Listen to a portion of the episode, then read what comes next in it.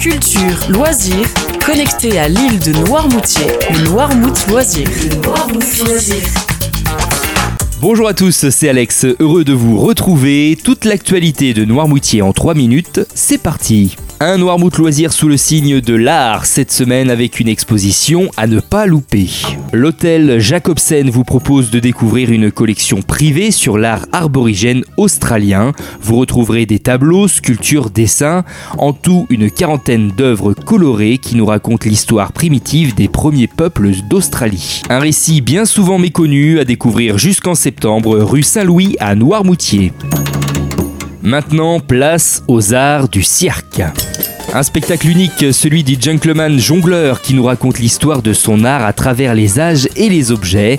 Un moment drôle, poétique, qui en plus de vous faire tourner la tête, vous prouvera que l'on peut finalement jongler avec tout ce qui nous tombe sous la main.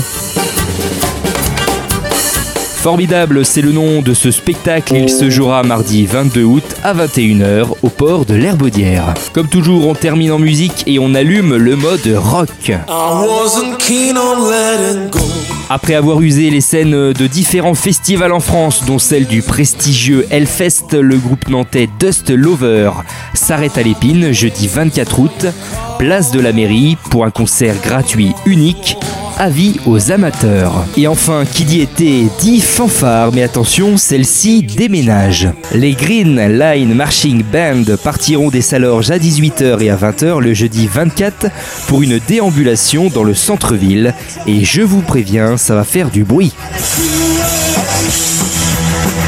Le Noirmouth Loisir, c'est fini pour aujourd'hui. Passez un bel été à l'écoute de Radio Noirmouth.